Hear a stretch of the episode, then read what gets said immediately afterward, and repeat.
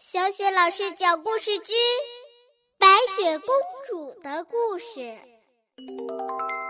亲爱的宝贝儿，欢迎收听小雪老师讲故事，并关注小雪老师讲故事的微信公众账号。下面，小雪老师带给你的是白雪公主的故事，名字叫《闪亮的回家路》。好，故事。开始了，闪亮的回家路。小矮人们在矿井干了一天的活儿，傍晚时分，高高兴兴的回到小木屋里。他们回来后，白雪公主发觉好像有什么地方不对劲儿。哎。糊涂蛋哪儿去了？他奇怪的问道。小矮人们互相看了看，都抱怨的说：“哎呀，他又迷路啦！”小矮人们说完，立刻冲到餐桌旁坐好，准备吃饭。瞌睡虫抱怨说：“糊涂蛋总是在路上。”东游西逛的，爱生气嘟囔着说：“就是，他应该跟着咱们一起走，可可他总喜欢去采花。”白雪公主对他们说：“既然糊涂蛋没回来，那咱们还不能开饭。”万事通大叫起来：“哎呀，天哪！等他慢吞吞的回来，肯定……”都半夜了，那时啊，我的肚子都饿扁了。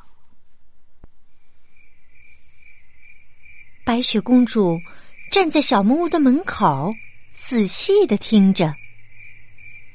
她想听听糊涂蛋是否在呼救。开心果无奈的对他说：“唉，你肯定听不见什么声音的。”因为糊涂蛋是不会向人求救的。接着，白雪公主从烤箱里拿出了一个香喷喷的草莓派。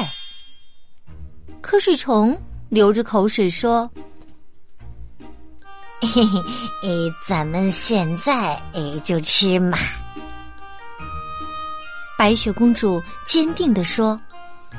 不行，等糊涂蛋回来才能吃呢。然后他把草莓派端到了屋子外面，香味儿顿时向四处飘去，一直飘到了糊涂蛋的鼻子里。糊涂蛋顺着香味儿，很快就回到了小木屋。他高兴极了。把在路上采到的一束鲜花送给了白雪公主。白雪公主开心的对他说：“谢谢你，糊涂蛋。”可是啊，其他的小矮人都开始埋怨起糊涂蛋来：“你以后不许再迷路啦！我们可不想老是这么晚吃饭。”那天晚上。糊涂蛋怎么都睡不着，因为他担心自己以后还会迷路。这一切都被白雪公主看在眼里，她决定帮助糊涂蛋。第二天早上，小矮人们照常去矿井干活儿。白雪公主悄悄地跟在他们后面，弄清楚了他们经常走的路线。她趁小矮人们都忙着干活的时候，偷偷的推了一车废弃的钻石粉末，沿途洒在了小矮人们回家的路上。当天晚上，小矮人们回到家后。